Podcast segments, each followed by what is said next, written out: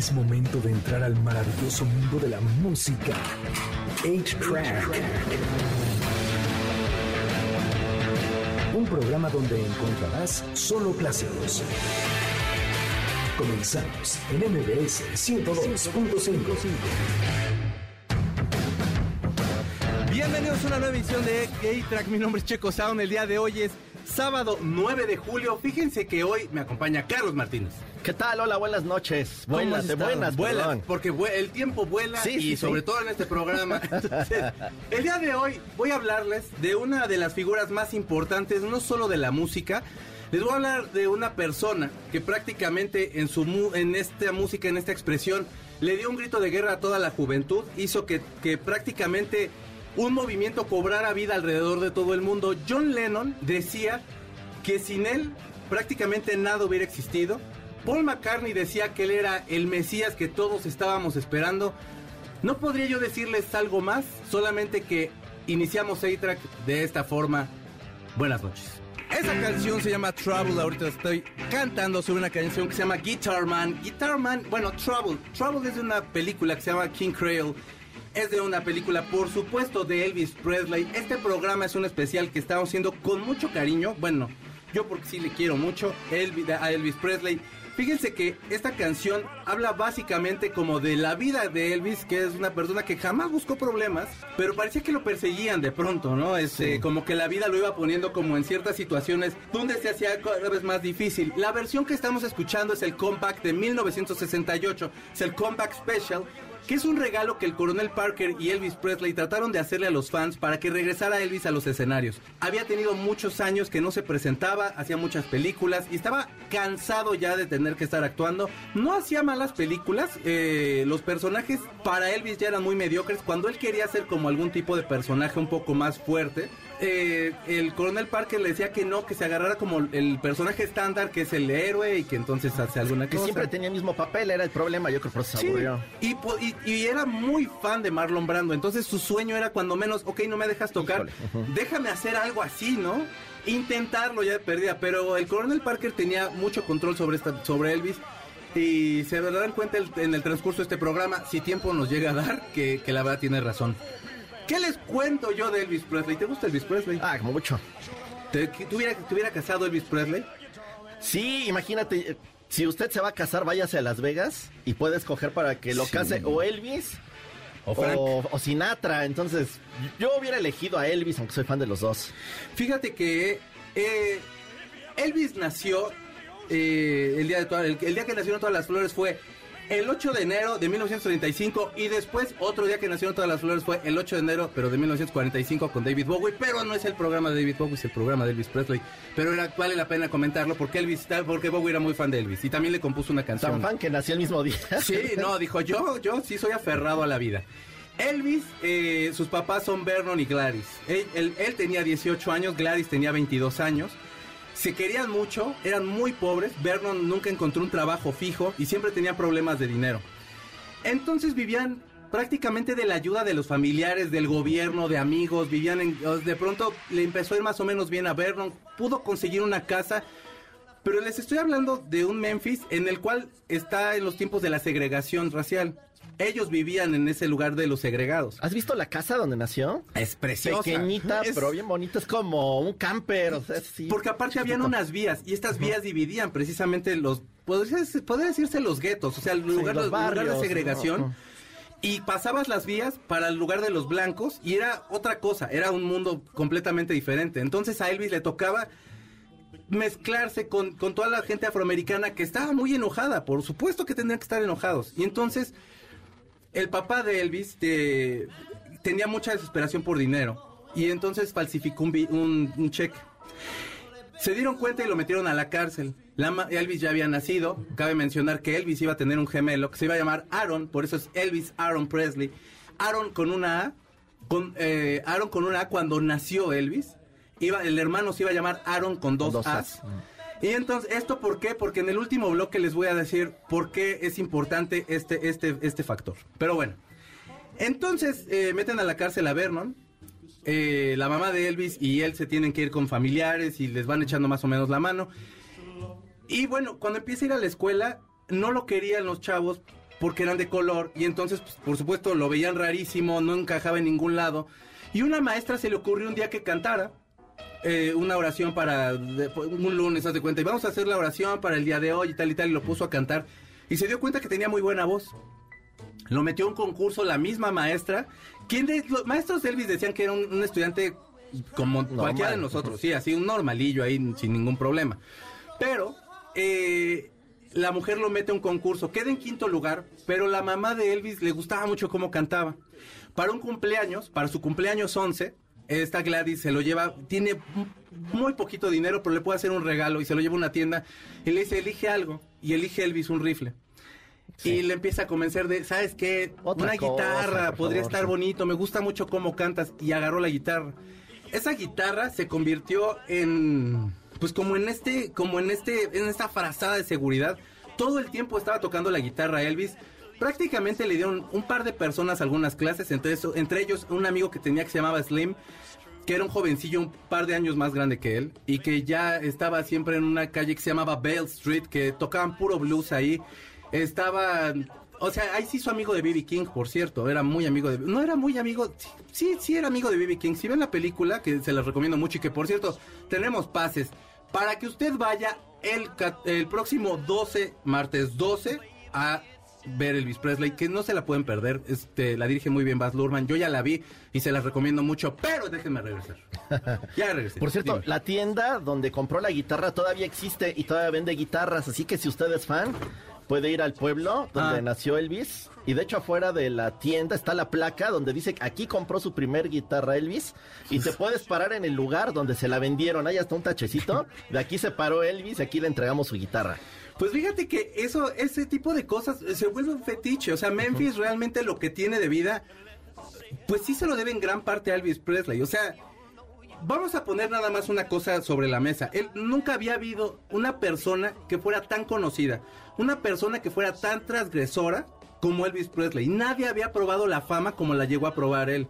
Los propios Beatles decían que, que ellos se sentían bien afortunados de ser cuatro y poder compartir ese momento, así sean los miedos y los malos o los buenos momentos, pero de alguna forma había como en quien ir recayendo un poquito, aunque a lo mejor de pronto se pelearan así. Elvis estaba solo. No, traía el peso en sus hombros y bueno, ahorita vamos a contar todo lo que le pasó y todo lo que vivió y bueno, pues va creciendo, Elvis se vuelve camionero para una compañía de una compañía de electricidad y entonces para el cumpleaños de su mamá se va a Sun Records. Ahí en Sun Records, Sam Phillips tenía una seccioncita que era una cabinita donde tú grababas una canción y él le quería cantar una canción a su mamá.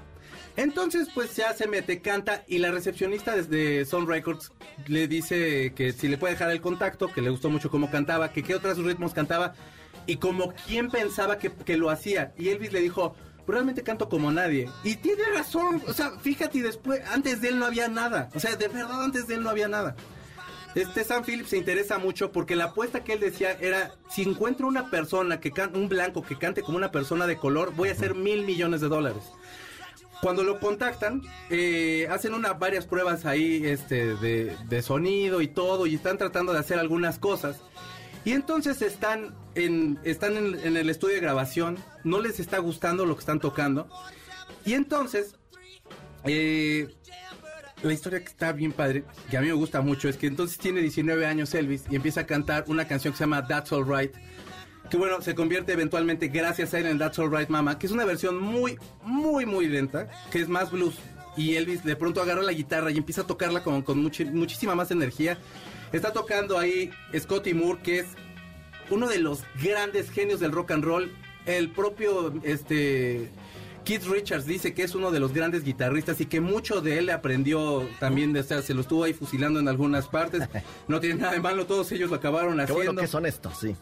Bill Black está en el contrabajo. Eran músicos de estudio que fueron los únicos que supieron materializar lo que Elvis Presley escuchaba y llevar a Sam Phillips a tener el artista que estaba esperando. Esta canción se llama That's Alright Mama. Él es Elvis Presley y ustedes están escuchando A-Track por MBC 102.5. En todas las estaciones de radio de Memphis y todo Estados Unidos estaba sonando esta canción y ahí fue donde lo escuchó el coronel Tom Parker. Nosotros vamos a ir un corte y regresamos y les sigo contando un poquito más de Elvis Presley. Pongamos pausa al cartucho de 8-Track, donde están los verdaderos clásicos, por MBS 102.5. Es momento de ponerle play al cartucho de 8-Track Track por MBS 102.5, donde están los verdaderos clásicos. Ya regresamos, MBS 102.5. Hola, yo soy Vince Rebel Cats y quiero contarles que la primera canción que recuerdo desde que tengo memoria es Treat Me Nice de Elvis Presley, que sin duda Elvis fue quien, quien hizo que me enamorara del rock and roll desde que era un niño. Así que pues pónganse a bailar donde quiera que estén. Están escuchando A-Track con Checo Saúl. Abrazos, miau. Ya regresamos a A-Track por MBS 102.5. Ustedes escucharon, como ya saben, a Vince de los Rebel Cats, que ya estuvieron aquí en la casa.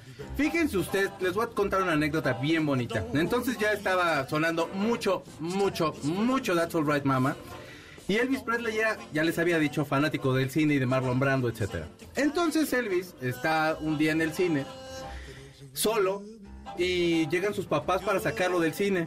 Y le dicen, todo el día estado, han estado pidiendo en el radio la canción de That's Alright Mama. Y entonces está la gente diciendo que, que, que, o sea, que vayas y que hagas una entrevista.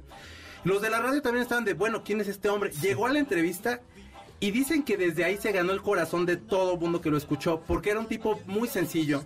Era, o sea, hasta era un tipo hasta penoso, o sea, le costaba trabajo subirse al escenario. De hecho, la forma en la que baila, eh, en un principio era, se movía tanto los pies porque estaba realmente nervioso y decía que si no se movía se iba a caer.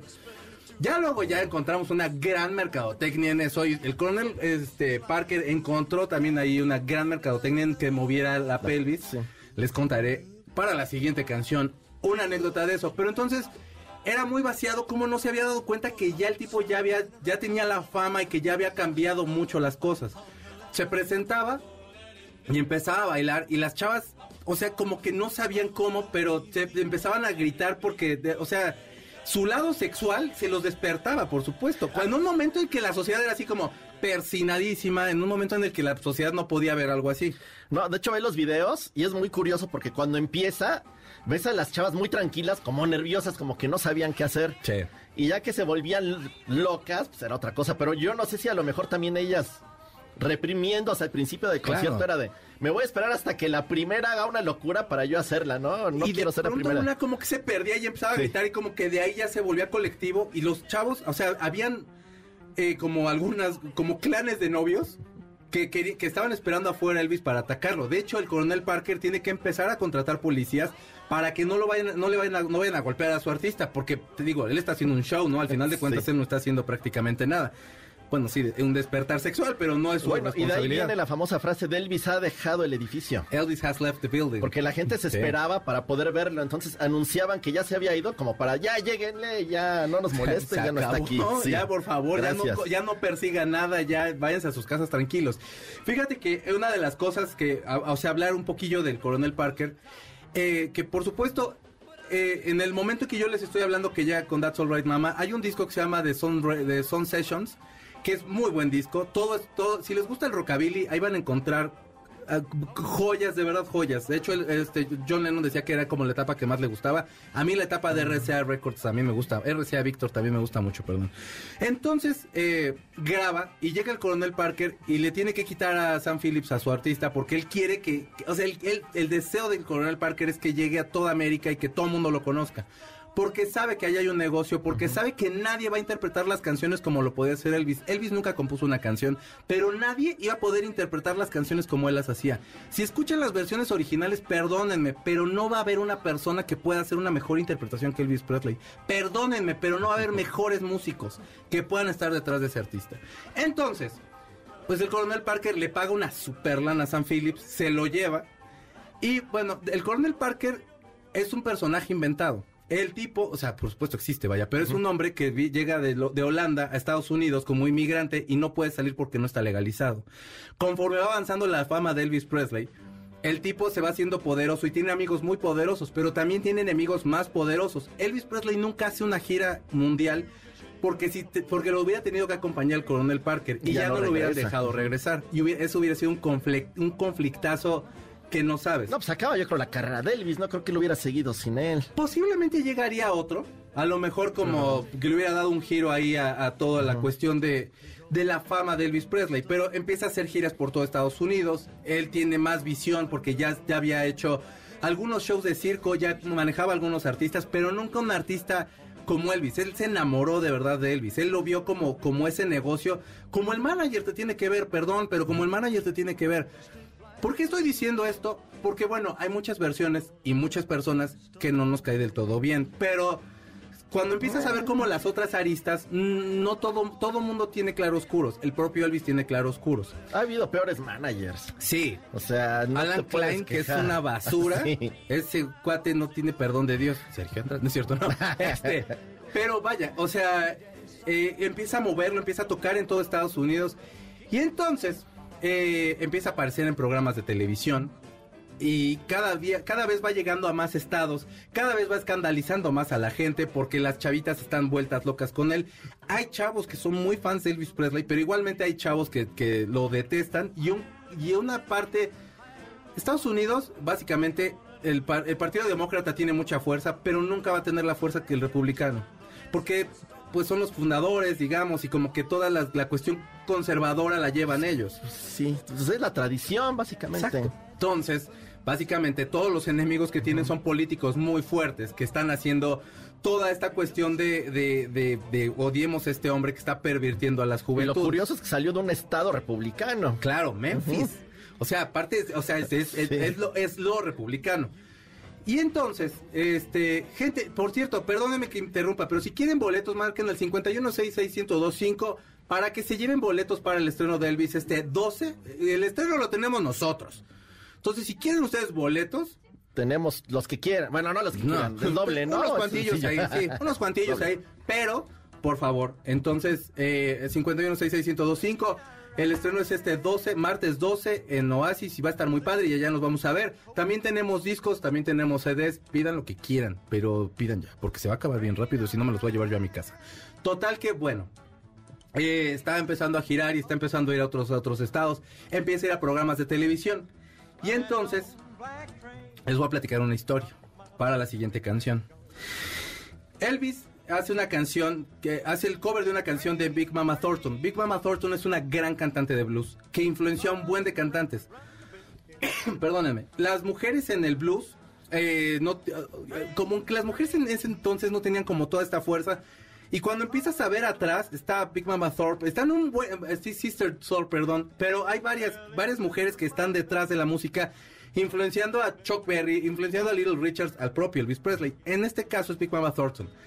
Ella cantaba una canción que se llama eh, Hound Dog. Elvis la graba. Le queda un rolón de terror que, o sea, está movido, está bonito, está alegre. Eso era lo que la, gente quería escuchar.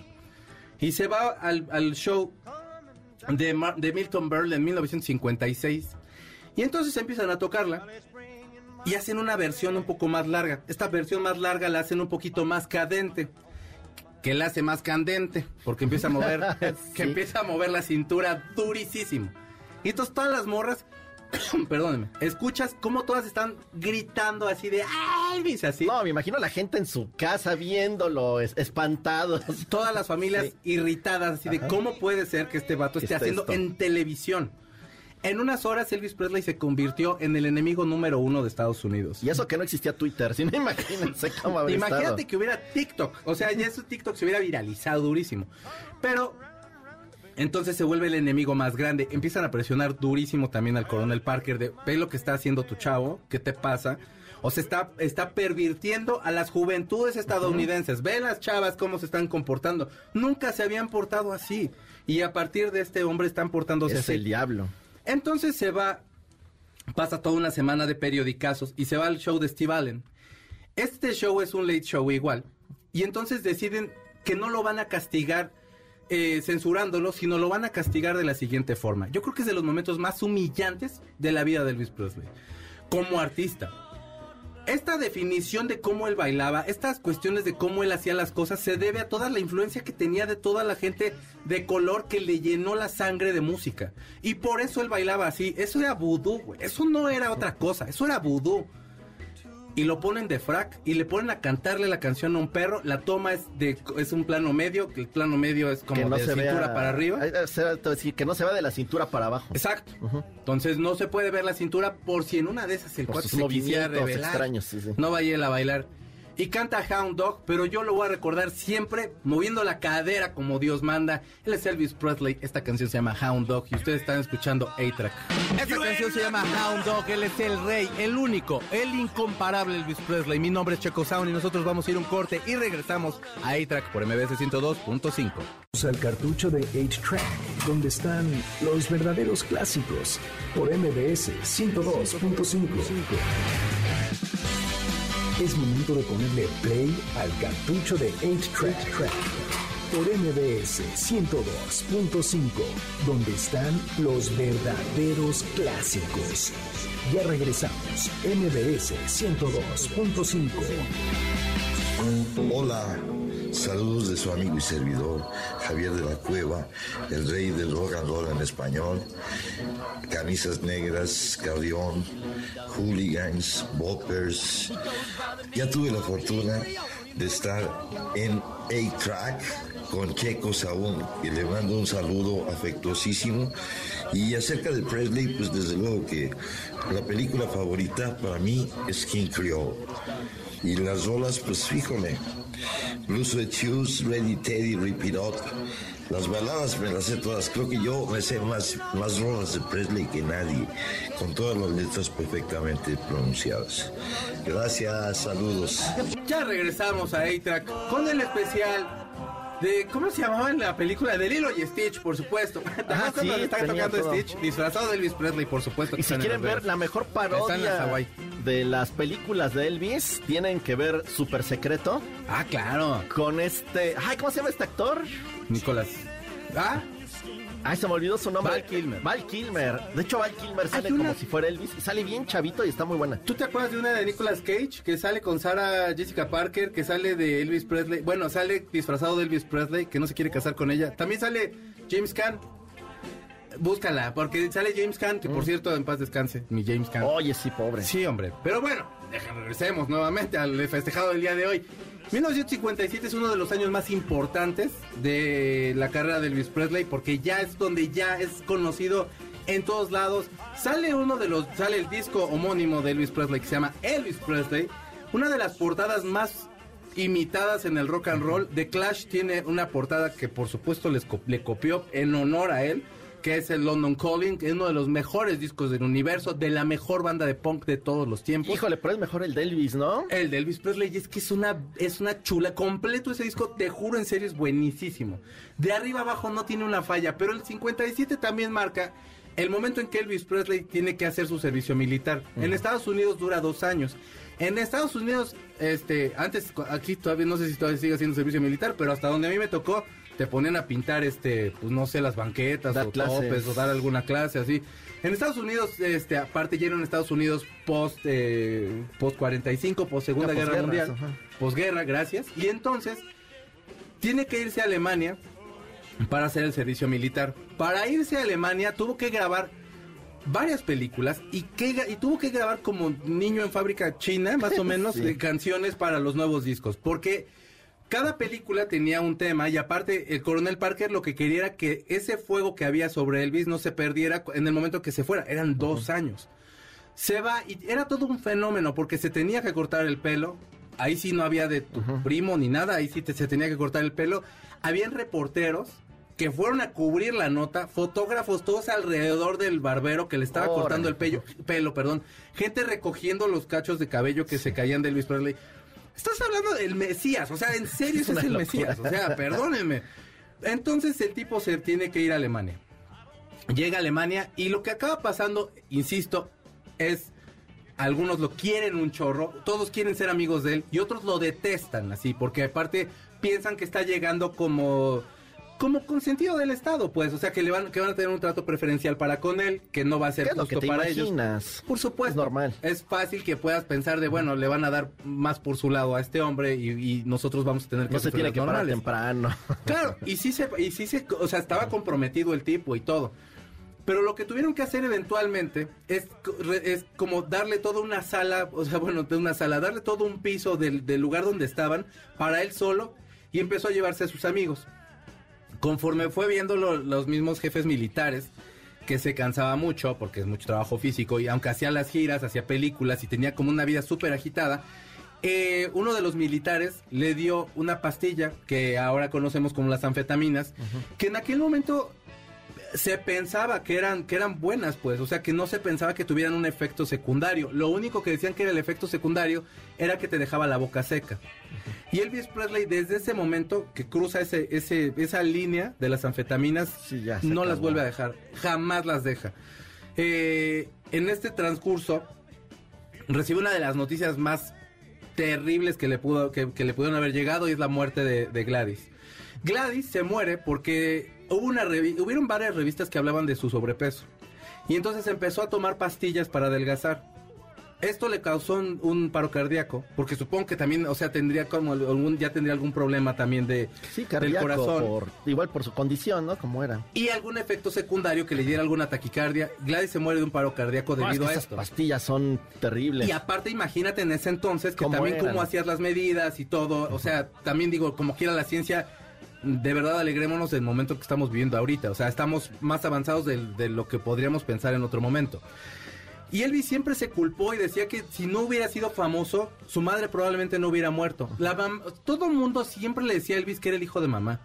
Todo el mundo siempre lo molestaba porque su mamá para arriba y para abajo. Cuando le dieron Graceland, él estaba pensando en su mamá. Él le compró el Cadillac rosa a su mamá todo era para su mamá. Era la mujer que creyó en él desde que, desde que él salió de su barriguita. Él, la señora creó así como un mundo de entre ellos dos. No había nada, no, había ninguna otra persona. La única persona que lo ponía en orden era ella y, el coronel Parker, que era el que le daba el dinero y que era el que le daba de alguna forma como esta carencia de, de, de, de, lo material, por así decirlo. No, y aparte él le daba lo que él le podía ofrecer a su mamá. Entonces era como el complemento perfecto para Elvis. Entonces, Ay, está sonando Are You Lonesome Tonight. Y entonces, eh... Te digo que las canciones tranquilitas de Elvis a mí son las que más me gustan. Es que son bien pegador. Esta, por ejemplo, ah, hay una, hay una, La Roca, por ejemplo, este, Dwayne Johnson es muy fan y hay una película que hasta también lo está imitando y trae la guitarra de Elvis Presley, por cierto. Y está cantando esta canción. Total que Elvis se va de Alemania, lo dejan irse dos semanas a pues hacer todo lo del velorio y hacer todas las cosas. Eh, toda la familia de Elvis vivía ya en Graceland porque todos, o sea, era el primo que tenía dinero y que todo el mundo le pedía dinero y que todo el mundo se le quería colgar ahí un poquillo y ver qué más le podían sacar. Y bueno, pues va a los servicios, regresa y entonces se, se, novia con Priscilla Presley. Eh, Priscilla era mucho más chica, eh, dormían juntos. Priscila siempre dijo que nunca tuvieron ningún tipo de relación sexual hasta ya casados. Ya, bueno, la verdad no, no, o sea, especular al respecto, pues ya, ¿qué más da? Compren el TV Notas de esa época, a ver, hay que decir. Seguramente ahí sí decía, no sé, Fabián Lavalle de aquel entonces diría alguna cosa ahí. Pero eh, lo, lo, lo más triste de todo esto es que Priscila no podía seguir el paso de Elvis y para poder quedar bien con él también empezó a probar anfetaminas. Todo el círculo de Elvis sé que se empezó a juntar era era eran personas que solo le decían que sí a todo y todos tenían que estar probando anfetaminas y todos tenían que decirle que sí, si no te podías ir rápido, o sea, sin ningún problema. No iba a faltarle un amigo que quisiera darle por su No, había fila, yo creo, para entrar ahí. Sí, no, sin ningún problema podían hacer lo, lo, que ellos quisieran. Entonces, eh, pues básicamente ya lo dejaron irse un poquito antes del servicio militar. Se regresa con Priscila, este año, bueno, pasa un poquito de tiempo, se lleva a Priscila porque habla bien con los papás, etcétera, se casan, la hace que se pinte el cabello de negro, que se pinte mucho, mucho, mucho. Y entonces eh, sigue grabando algunas películas y ya está bien cansado. Entonces el coronel Parker ya se da cuenta que ya no lo puede presionar por el lado de las películas y que van a tener que empezar a hacer otra vez tours. Y es cuando hacen el comeback special, que es con la canción que iniciamos, que así inicia ese comeback special, que es un regalo de Navidad que Elvis y el coronel Parker quisieron hacer para todos los fans. Y entonces eh, poder retomar esta carrera. En ese concierto estaba muy emocionado John Lennon entre los entre la gente que está de público, mm. de verdad muy emocionado John Lennon. Y entonces empiezan a hacer algunas giras. Este, Elvis ya era tanto, era tipo disciplinado pero como que nadie tenía control sobre él. El único que podía, ya después de que su mamá murió, era el coronel Parker. Es que era como su papá. Que era, porque Vernon aparte le dolió tanto la muerte de Gladys que se casa nuevamente. Elvis se, oponía y estaba enojadísimo, pero cuando Elvis se dio cuenta que podía dejar a cargo a, de Priscila a su papá y a la nueva esposa, en ese momento la esposa de, de, Vernon le cayó de perlas, así, de, bueno, mejor amiga, gracias, y entonces aquí te encargo a la niña porque la siguieron, tuvo que seguir estudiando y le caía gordísimo a Priscila tener que seguir estudiando. Y entonces, bueno, pues Elvis empieza a hacer algunos conciertos, eh, poco a poco... Eh, va teniendo esta etapa como de madurez, se empieza a acercar a la música soul, se empieza a acercar a la música que también le gustaba, que también le gustaba y que, que lo desmarcaba del rock and roll. El soul en ese momento, estamos hablando en 68, tenía un peso bastante fuerte. Ya había personas como Marvin Gaye, ya había, o sea, ya estaban todos esos, todo ese Olimpo de los dioses son leyendas ahora. ya estaban ahí. Y vamos a escuchar ahora una muy buena canción que se llama Suspicious Minds, es de 1969. Esta canción habla acerca de una pareja que ya no se tiene nada de confianza y al pobre hombre me lo están acusando de que es un infiel y él no ha hecho nada. Si usted le está pasando algo así, ponga esta canción. Está escuchando A-Track por MBS 102.5. Él es Elvis Presley, la canción es Suspicious Mind. Ustedes están escuchando A-Track por MBS 102.5. Este es el especial de Elvis Presley. Pongamos pausa al cartucho de 8-Track, donde están los verdaderos clásicos por MBS 102.5. Es momento de ponerle play al cartucho de 8-Track por MBS 102.5, donde están los verdaderos clásicos. Ya regresamos, MBS 102.5. En 1977, cuando fallece Elvis, yo tenía nueve años y saliendo de la escuela pasa mi mamá por nosotros en un Volkswagen naranja que teníamos y yo nunca había visto a mi mamá llorar. Nunca, nunca le había visto llorar hasta ese día que pasó por nosotros venía llorando y para nosotros fue muy fuerte, para mi hermana y para mí, que es dos años menor que yo. Ella debió haber tenido siete años entonces. Fue un shock muy grande ver a mi mamá llorar y le preguntamos que qué pasaba, por qué estaba llorando. Y nos dijo que era porque se había muerto Elvis. Nosotros no entendíamos y le dijimos, ay, mamá, pues no llores, no llores, ni lo conocías. Y nos dijo mi mamá, miren, para que me entiendan, es como si ahorita yo les dijera que se muere Cepillín. y en ese momento mi hermana y yo nos soltamos chillando desconsolados. Y ahora años después, pues entiendo lo que sentía mi mamá. Había muerto, había muerto el rey del rock. Ya regresamos a A-Track por MBS 102.5 y ustedes escucharon al bajista de la mejor banda de México, Fobia. Por supuesto es el Cha que es amigo de este Gran amigo del programa, sí. Yo te quiero más que a mis ojos, Cha, más que a mis ojos te quiero. Pero quiero más a mis ojos porque sirven poquito, pero te quiero. No, yo sí lo quiero más que a mis ojos porque los míos no sirven casi. Entonces, te quiero, Cha. Y qué bonita anécdota, por cierto. Sí, oye, dime si no, es conmovedor eso. O sea, digo, ya como, como que logras dimensionar de lo que te están hablando tus papás y demás.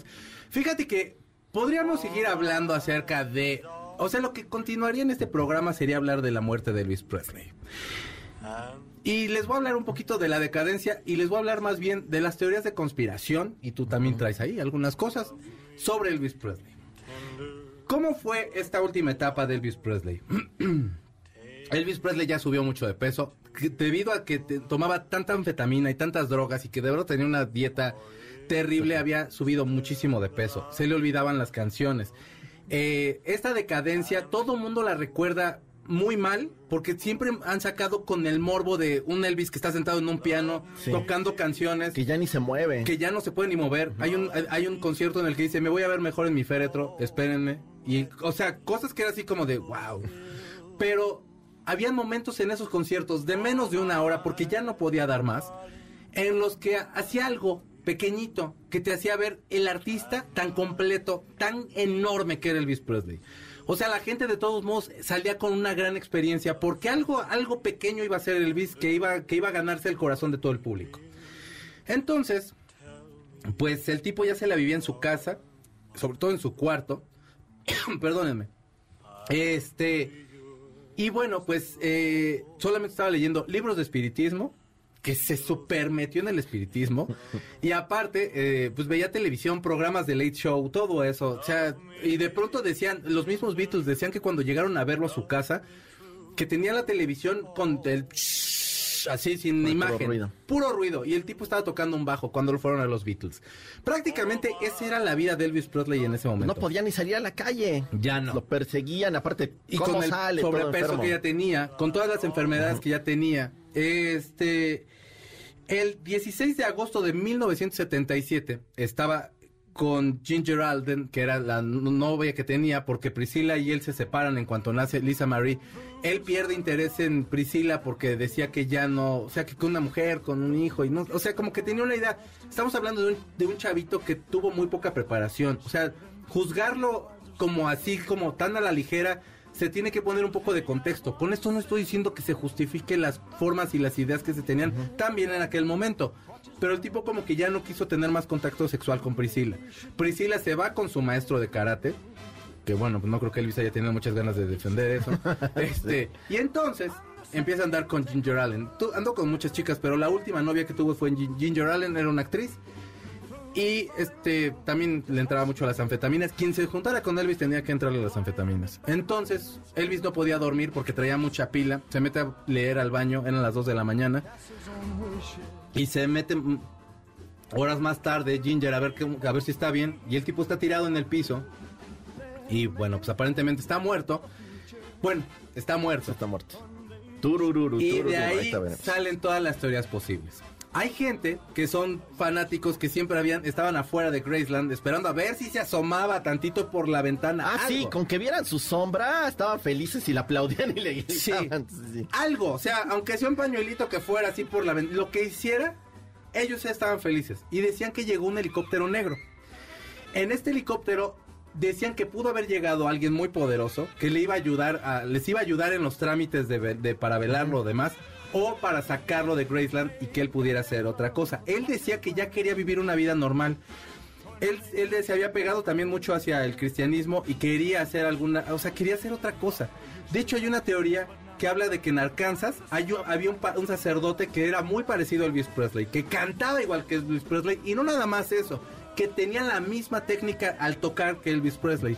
Tenía 10 años menos, ahí se rompe la teoría. Si quieren, si quieren como romper, que, que este, así de las teorías cómo se pueden ir rompiendo o las justificaciones por las cuales a lo mejor y las teorías estas no se las vamos a dar, pero a lo mejor fuera del aire porque ahorita ya se nos está acabando el tiempo. Debe ser el, el artista con más dobles en la historia. Sí, Hasta la fecha, a cualquier vas a Las Vegas y está lleno de Elvis caminando. Hay una hay un término que se dice de next door girl, que también sería como la chica de al lado, la vecina. La vecinita. Eh, también sería como el vecino de a un lado, o sea, es un es una guapesa como muy como muy de, como de, los papás eran escoceses e irlandés, de, bueno, tenían como rasgo irlandés, este, escocés, también alemán, también este, holandés por ahí. Entonces había como una mezcolanza y muy europea, que en el centro de Estados Unidos hay mucho de ellos porque ahí se fueron a quedar. Pero bueno, el coronel Tom Parker llega al velorio en Bermuda y con una playera como hawaiana, una camisa hawaiana y una gorra de béisbol y no se acerca para nada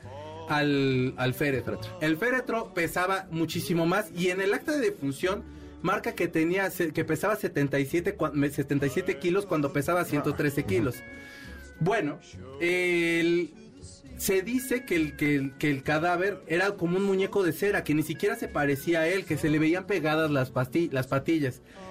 Todo esto fuera del aire, si se meten a Facebook o si, o si luego, no luego hacemos un live ahí y lo más bien como que lo podemos ahí hacer. Pero bueno, Cinco meses antes cambió su testamento para poderle dejar todo a Lisa Marie y sacar a toda su familia de, de, de, de, hizo bien, ¿eh? Qué bueno, porque la verdad eran unos, eran unas larvas esas personas.